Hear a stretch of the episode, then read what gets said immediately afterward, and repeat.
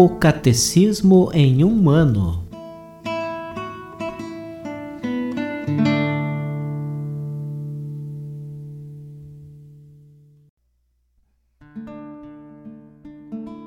Olá, eu sou Luiz Felipe, seminarista da Diocese de Ponta Grossa, Paraná. Você está ouvindo o podcast O Catecismo em um ano. Vamos ler todo o Catecismo da Igreja Católica ao longo de 365 episódios. Estamos usando a tradução em português apresentada pela CNBB em 2013, baseada na edição típica em latim. Baixe o plano de leitura que você encontra na bio do Instagram, arroba Catecismo em um ano, ou na descrição desse podcast.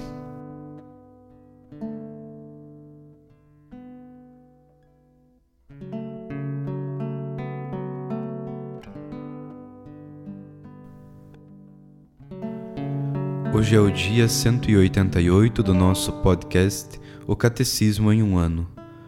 Hoje vamos ler do número 1471 ao número 1479.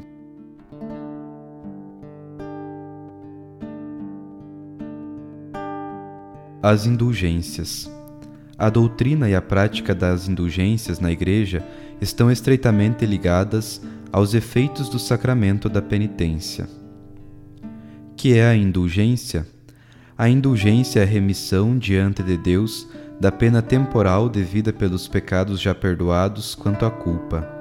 O fiel bem disposto obtém esta remissão em determinadas condições pela intervenção da Igreja, que, como dispensora da redenção, distribui e aplica por sua autoridade o tesouro das satisfações, isto é, dos méritos de Cristo e dos santos a indulgência parcial ou plenária, conforme liberar parcial ou totalmente da pena devida dos pecados.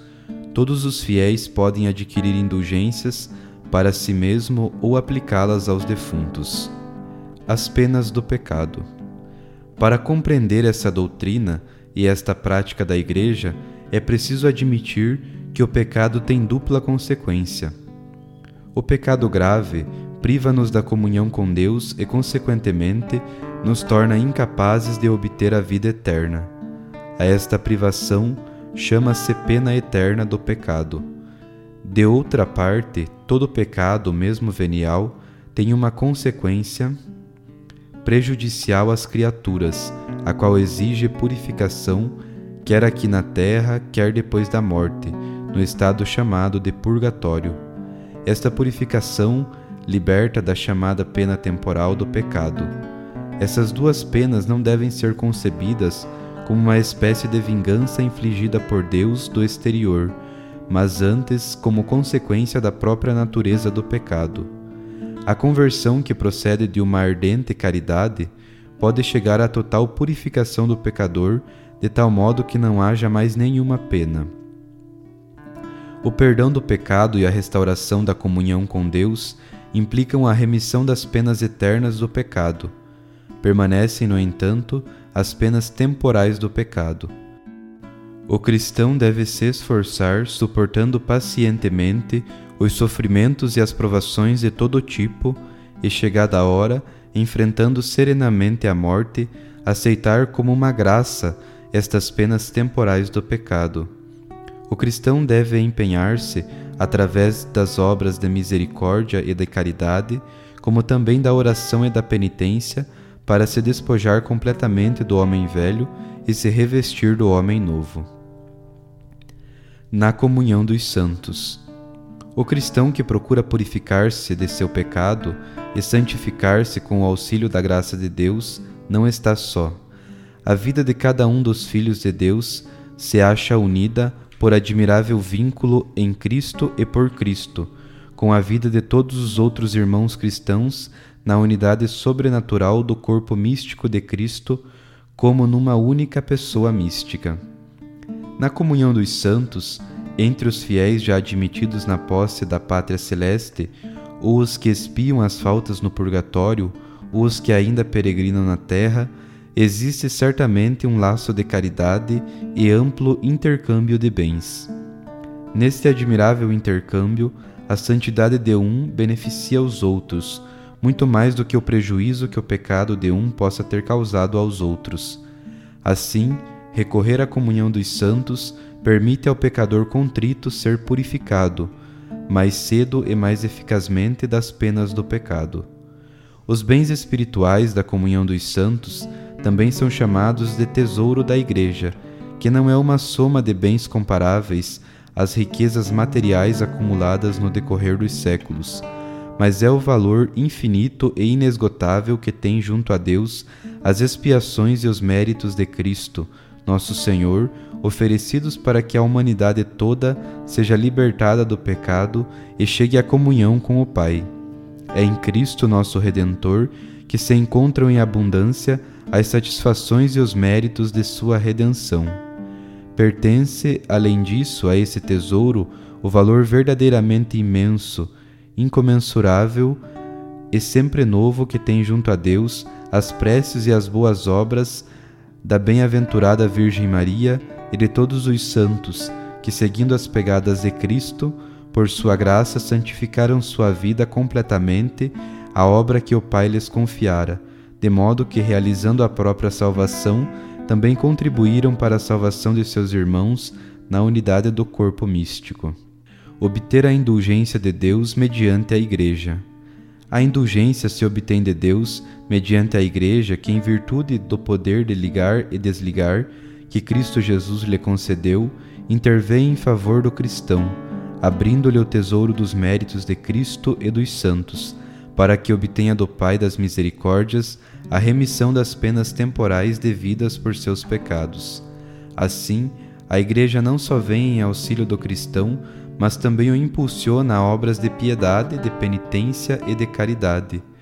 Uma vez que os fiéis defuntos, em vias de purificação, também são membros da mesma comunhão dos santos, podemos ajudá-los, entre os outros modos, obtendo em favor deles indulgências para a libertação das penas temporais devidas por seus pecados.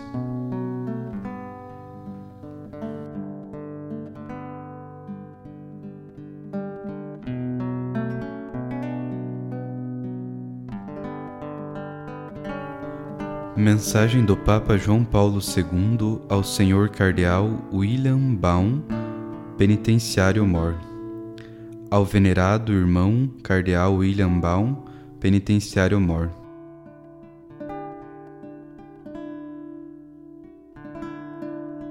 Com apreciável solicitude, Vossa Eminência, Senhor Cardeal, cuidou de organizar também neste ano o habitual curso sobre o foro interno para os candidatos próximos ao sacerdócio e os sacerdotes ordenados recentemente, embora reservando cordial acolhimento também aos sacerdotes maduros e peritos do ministério. Desejo exprimir-lhe a minha satisfação pela iniciativa que assume particular significado no ano jubilar. Com efeito, ele é essencialmente o ano do grande retorno e do grande perdão, e como fiz observar na bula de proclamação Incarnacius Mysterium, o sacramento da penitência tem um papel primordial para esta efusão da misericórdia divina. O foro interno, aliás, tem por objeto, antes de tudo, este sacramento, e, em geral, os conteúdos da consciência, os quais ordinariamente são com confiança manifestados à Igreja em conexão com o sacramento da penitência. Aproveito de bom grado esta ocasião para exprimir o meu apreço também aos prelados e aos oficiais da penitenciaria apostólica, cujo precioso trabalho está de maneira institucional dirigido a matérias atinentes ao foro interno.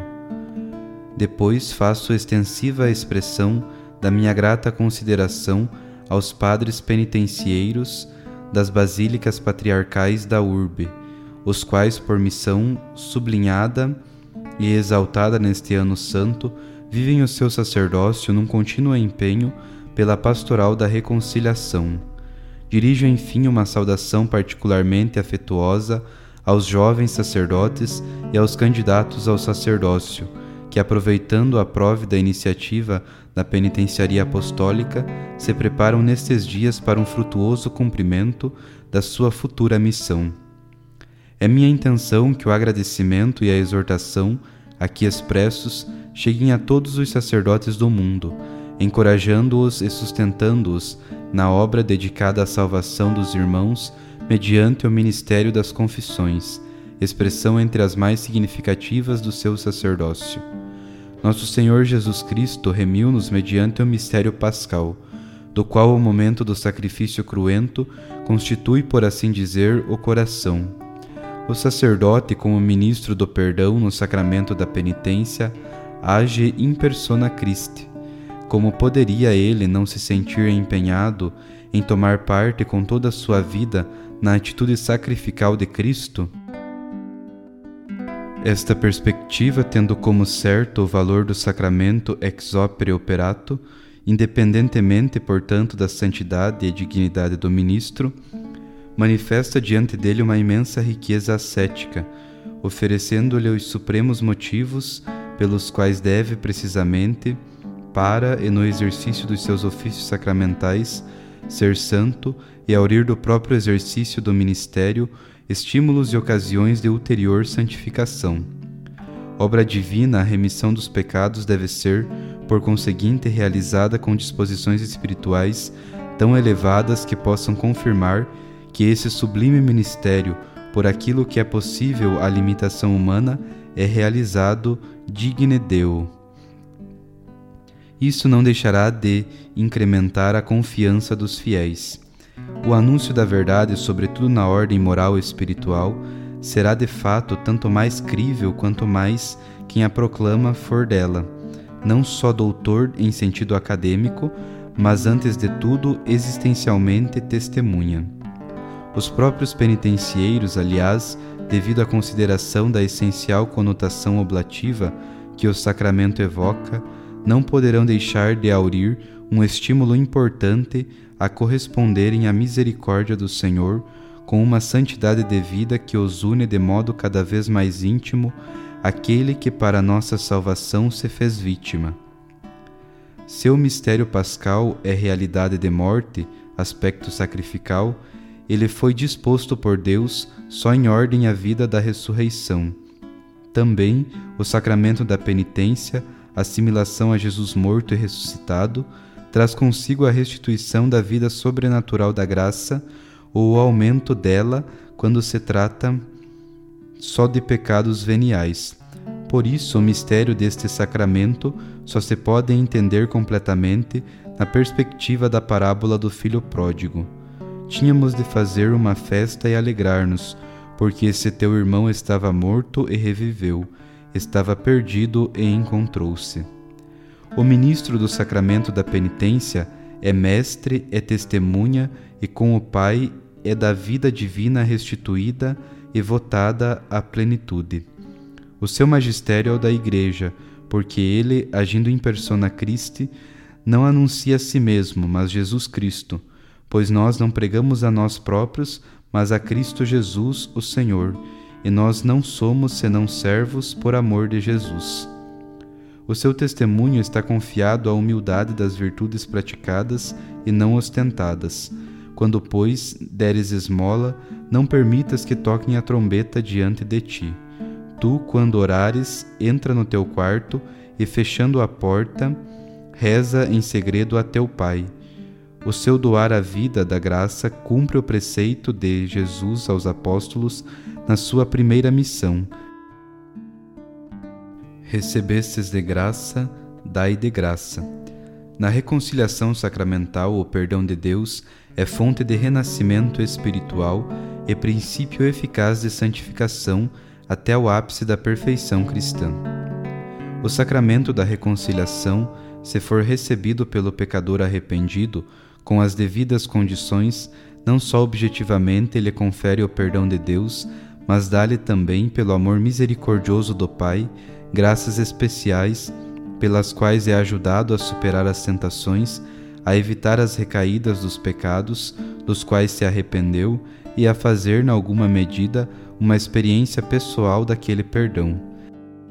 Neste sentido, íntimo é o nexo entre o sacramento da penitência e o da Eucaristia no qual, com a recordação da paixão de Jesus, mens impletur gratia et future gloriae nobis pignus datur. Em concreto, na fidelidade ao desígnio salvífico de Deus, como de fato ele quis atuá-lo, há que superar a tendência bastante generalizada que recusa qualquer mediação salvífica, colocando o indivíduo pecador a tratar diretamente com Deus. Assim possa um dos frutos do grande jubileu do ano 2000 ser o regresso generalizado dos fiéis cristãos à prática sacramental da confissão. O amor misericordioso de Deus, que convida ao retorno e está pronto ao perdão, não tem limites nem de tempo nem de lugar. Mediante o ministério da Igreja, não só para Jerusalém, como na profecia de Zacarias, mas para o mundo inteiro, está sempre disponível uma fonte transbordante para a purificação do pecado e da impureza, da qual derramará sobre todos um espírito de benevolência e de súplica. A caridade de Deus, embora não esteja coartada no tempo nem no espaço, resplandece de modo muito especial o ano jubilar, ao dom fundamental da restituição da graça, em via ordinária mediante o sacramento da penitência e a consequente remissão da pena infernal. O Senhor, divis in misericórdia, une, mediante o ministério da Igreja, a remissão também da pena temporal com o dom das indulgências, obviamente se obtidas com as devidas disposições de santidade ou pelo menos de tendência à santidade. As indulgências, portanto, longe de serem uma espécie de desconto ao empenho de conversão, são antes uma ajuda para um compromisso mais pronto, generoso e radical. A indulgência plenária, de fato, exige a perfeita separação do pecado, o recurso aos sacramentos da penitência e da Eucaristia na comunhão hierárquica com a Igreja, expressa mediante a oração, segundo as intenções do Sumo Pontífice. Exorto vivamente os sacerdotes a educarem os fiéis com a apropriada e aprofundada catequese, a fim de que se valham do grande bem das indulgências, segundo a mente e o espírito da Igreja. Em especial, os sacerdotes confessores poderiam, de modo muito útil, indicar aos seus penitentes, como penitência sacramental, práticas indulgenciadas, salvaguardando sempre os critérios de justa proporção com as culpas confessadas. A missão do sacerdote, além do ministério do perdão que o Senhor lhe confiou, já merecia ser vivida em plenitude. A salvação dos irmãos não pode deixar de ser para ele motivo de profunda alegria do espírito.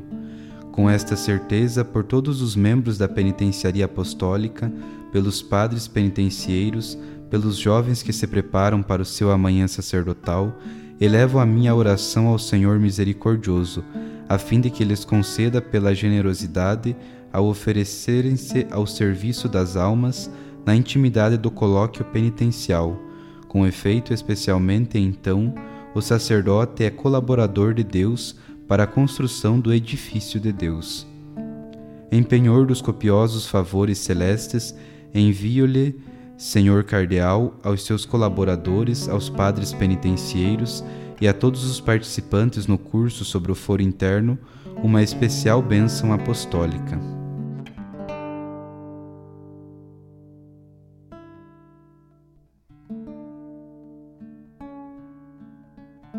Os textos das catequeses papais encontram-se na íntegra no site da Santa Sé vatican.va.